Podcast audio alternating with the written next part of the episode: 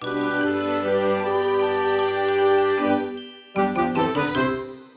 ローツーザーメン皆さんこんにちは。ドイツ語講師の小町です。2月25日金曜日の配信日となりました。今週も1週間お疲れ様でした。今週はですね、水曜日に天皇誕生日っていう祝日があったので、かなりこう短く感じた人も多かったんじゃないかなと思います。皆さんはその週の真ん中だから水曜日に一つ休みがポンって入っているのと金曜日に祝日だったりこう休みの日っていうのがあって金土日こう合わさって連休になるどっちが好きですか？私は結構ですね水曜日休みの方が好きだったりします。なんかこう金土日3連休休んじゃうとなんか日曜日の夜が憂鬱すぎてなんかこう長い休みを取るとちょっとその分だけ仕事始めっていうのがかなり憂鬱になる時も結構あったりするので水曜日にポンって入っている方がなんかこういい感じにリフレッシュになっていいなって思うことも結構あったりします。ただ実際にじゃあ土日をですね休みで私は生きているわけなんですけど土日だけだと足りないなって思う時もやっぱりあるのでそういう時にはやっぱりこう3連休に連休になってる方が結構自分の回復にはつながるのかなと思ったり結構難しいところだなと思うんですけど皆さんはいかがでしょうか？そんな本日のポッドキャストは一番初めに少しお知らせから始めさせてください。Und jetzt Ankündigungen.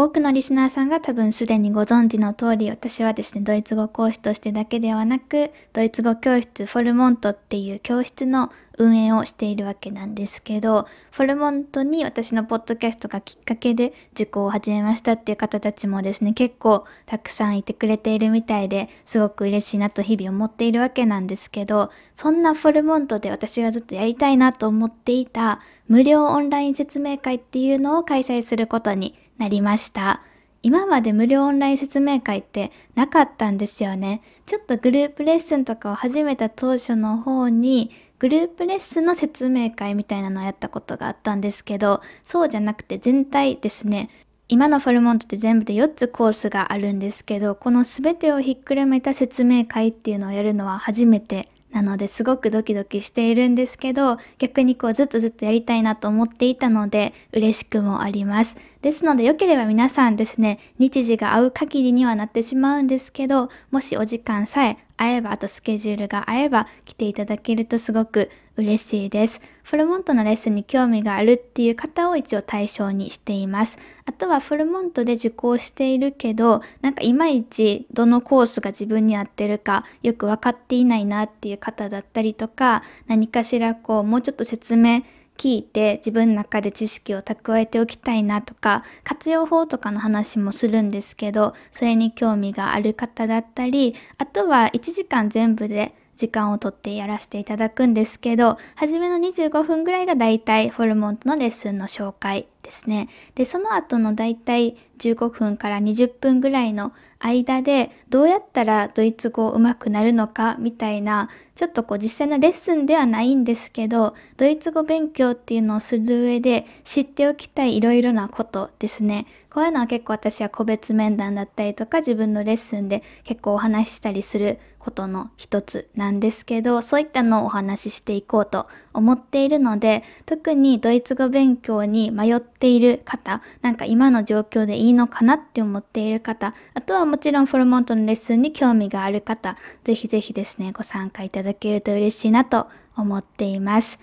日時なんですけど3月は2回開催予定しています。1回目が3月3日、これひな祭りなんですね。木曜日の日本時間夜の8時から9時です。夜の時間なので結構ここは参加しやすいんじゃないかなと思います。もう一つが3月21日月曜日の夕方の5時から6時。これも日本時間です。3月21日って日本は祝日のはずなんですね。なので普段平日は忙しくてっていう方でもちょっと合わせやすいかなと思ってここにしました。あと日本時間の5時6時ってドイツ時間で言うと朝なので結構まあ朝ですねわたわたもするんですけど時間の合うドイツ在住の方とかもいるかなと思ってここにしていました。それ以外の日時に関しては今のところちょっとないんですけどもし3月やってみてこういい感じだなっていう手応えがあったら4月以降も定期的に開催したいなと思っているので、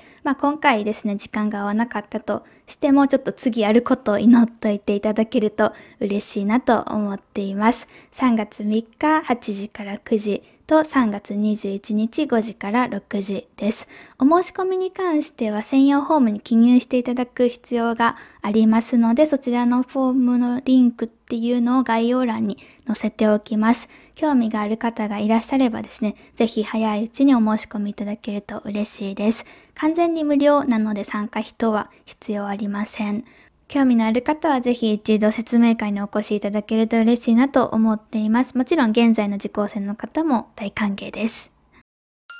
Das heutige Thema お知らせも無事に終わったので、これからは今日のテーマについてお話ししていこうと思います。今日のドイツ語のテーマはですね、Ich und du なのか、du und ich なのかっていうテーマです。日本語にすると私と君または君と私どっちを使うのかっていうテーマになってくるんですけど日本語だと別にどっちでもいいですよね。私と君でも君と私。なんか君って基本的には使わないのでちょっともうちょっといい感じの言葉にしようかなと思うんですけど例えば私と先生とかですかね。私と先生は一緒にドイツ語を勉強するみたいな感じかな。とか私と弟は一緒に映画館に行くとかあとは妹と一緒に、まあ、私とってあんまり日本語で使わないですね。こういった話になってしまうとまた本題からずれてしまうので戻そうと思うんですけど何せよ今日のテーマっていうのは何々 und ich っていうのか ich und 何々っていうのかっていうテーマです。さっき言ったように日本語では別に私の感覚としてはどっちでもいいっていうのが答えかなと思っています。正式なルールとかは知らないんですけど文法上でいくと多分どっちでも全然大丈夫でちなみにドイツ語では文法上はどっちでも大丈夫です。ただ普通に言う時っていうのも別にどっち使っても大丈夫っていうのが私日本語母語話者的な正直な感想なんですけどもしいやいやこっちでしょっていう意見があれば教えてください。という感じで日本語ではですね別にどっちでもいいむしろ私の感覚的には私と誰々っていう風に私とだからドイツ語で言うとこれが ich und の形になることの方が多いんじゃないかなと思います。ここまで聞いていて勘のいい人はピンときているかもしれないんですけど、そうなんです。一応ルールというか、これルールではなくて文法とかでもどっちでも大丈夫なんですけど、もう一般常識的な感じで、こっちっていうのがあるんですよね。どっちなのかっていうと、何々 und ich っていう風に、ich っていうのは基本的に und の後に来ます。なので、初めに話した ich und du なのか du und ich なのかっていうのに対する答えを言うとするのであれば、文法的にはどちらでも大丈夫だけど、一般的に使われるのは du und ich っていうのが答えかなと思います。よければネイティブの友達とかに聞いてみてほしいんですけど、おそらくですね、100人いたら99人は du und ich だよって言うと思います。私も実際にドイツ留学をしている時に何の話だったかは全然忘れちゃったんですけど、何かの話をしてて、私と誰々がなんか一緒に何々をしたんだみたいな文を多分言ってたと思うんですね。その時に日本語の感覚で私と ich und 誰々っていう感じで言ったんですけど、するとですね、あんまり普段添削とか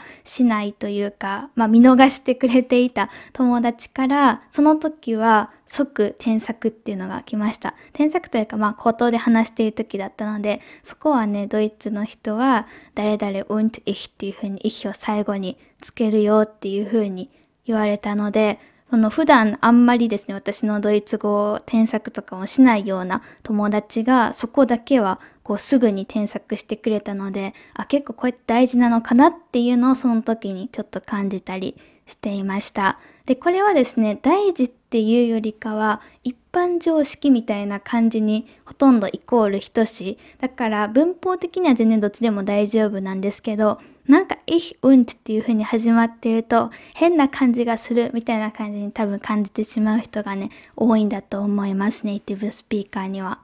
ではですね、なんで ich っていうのが最後に来る方が自然なのかっていうのについて話していきたいんですけど、これはですね、Höflichkeit ってドイツ語で言うんですけど、日本語で言うと丁寧だったりとか、あとは一種の礼儀みたいな感じにもほぼイコール等しいかなと思います。誰々と私とっていうことで、相手の名前だったりとか、あと自分以外の名前っていうのを初めに出すことによって、自分がへりくだってる感ですよね。皆さん分かりますかね言ってること。順番なんて別に文法的にはどっちでも何でもいいんですけど、ただ、und ich っていう風に、ich を初めに入れないことによって、傲慢っぽさが減るというか、謙虚さにつながるというか、多分ここまで感じてやっている人はほとんどネイティブスピーカーいないと思うんですけども、これが普通正しいみたいな感じの世界線なので、ここまでこう、いや、これは丁寧にしたいから、あの人一番前にとか、そこまで考えてる人はいないと思うんですけど、ただ、じゃあなんでそうなるのって聞かれた時の回答は、これが一番しっくりくるんじゃないかなと思います。他の言語ではどうなのかなって調べてみたら、例えば英語でもそうっていう風に書いてありました。I and you じゃなくて you and I っていう風に and I und ich の形で持ってくる方が自然みたいです。だから結構逆に言うと日本語が珍しいのかもしれないですね。私から逆に始めるっていう私に関しては結構私と誰々と誰々とっていう風にとりあえず私を先に持ってきてしまうんですけど皆さんはどうでしょう？日本語を話している時の自分をちょっと想像してみてください。Und ich みたいな形で ich を最後に持ってくる方が自然っていうのはここまでで分かったと思うんですけどじゃあその時に動詞は何になるのか皆さん考えたことはあるでしょうか？例えば du und ich 君と私っていうのが主語に来ている時の動詞の形っていうのは do に合わせるのか ich に合わせるのかそれとも全く別のものになるのか皆さんご存知でしょうか？例えばじゃあ一つ例文やってみましょう。君と私はドイツ語を勉強するにしましょう。私はドイツ語を勉強するだったら Ich lerne Deutsch。lernen 学ぶが lernen に変わりますね。君はドイツ語を勉強するだったら Du lernst Deutsch。Du lernst Deutsch。lernen が do の時の活用 lernst になります。じゃあこれが主語が君と私がドイツ語を勉強しますになるとどうなるんでしょう皆さんわかるでしょうか？わかる人はぜひですね、口から出して言ってほしいんですけど、これは Du und ich lernen Deutsch になります。Du und ich lernen Deutsch lernen これはですね、何に合わせているのかっていうと wir 私たちの時の活用っていうのに合わせています。君と私ってことは要するに wir ですよね。私たちはドイツ語を勉強する。なので Wir lernen Deutsch の Wir の時の活用と全く一緒になります。この辺も結構面白いテーマだなと思います。例えばじゃあですね、ここが do じゃなくて Anna になったらどうなるんでしょう？アナと私はドイツ語を勉強します。皆さんこれわかるでしょうか？これはですね、まずはじめのアナと私はっていうのは Ich und Anna ではなくて Anna und ich ですよね。全に do じゃなくても基本的に ich っていうのは最後にやっぱりつけます。Anna und ich lernen Deutsch これもやっぱりさっきの do und ich lernen Deutsch と同じような感じで lernen っていうのは、アナと私って要するにこれも私たち wir になるので wir lernen Deutsch の時と全く一緒になります。なので覚えておきたいのが und ich っていう感じで最後に私っていうのが入っていて私と誰々と誰々ととか私と誰々とっていう風に言う主語を言いたいときは動詞っていうのは via の時の活用と一緒になるっていうところですかね。意外と自分で言おうとしてみるとあれここの動詞の形ってどこに合わせるんだろうっていうふうに迷う人が多いところになります。最後に今日の内容のポイントを2つまとめて終わろうと思います。一つ目、私と誰々っていう風に言いたいときは、誰々 und ich っていう感じで、意比を一番最後に持ってくるのが自然かつ一般的です。二つ目、誰々 und ich っていう風に言いたい時の動詞っていうのは wir 私たちに合わせる複数形の活用になります。言っていること自体はすごくシンプルなことにはなるんですけど意外と日本語っていうのが母語で育っている方からしたらえー、そうなんだっていう風に新しい発見にもなるところかなと思うのでよかったら今日聞いているリスナーの皆さんは頭の片隅の方に入れておいてください。以上で本日のポッドキャストは終了になります。ここまで聞いてくださった皆さんどうもありがとうございました。日本語って特に敬語に現れているように丁寧な表現っていうのがたくさんある言語だと思うんですけど意外とこういう私と誰々とかドイツ語ではかなり気にされているところが日本語ではあまり気にされていないっていう言語間の違いっていうのに気づける瞬間が私は結構ね言語の楽しさだなと思っています。何か他にも日本語ではこうだけどドイツ語ではこうだなみたいなのに気づいた方がいらっしゃればよければ是非ですねお便りいただけると嬉しいなと思います。それでは皆さんいい週末を過ごしてください。チュース。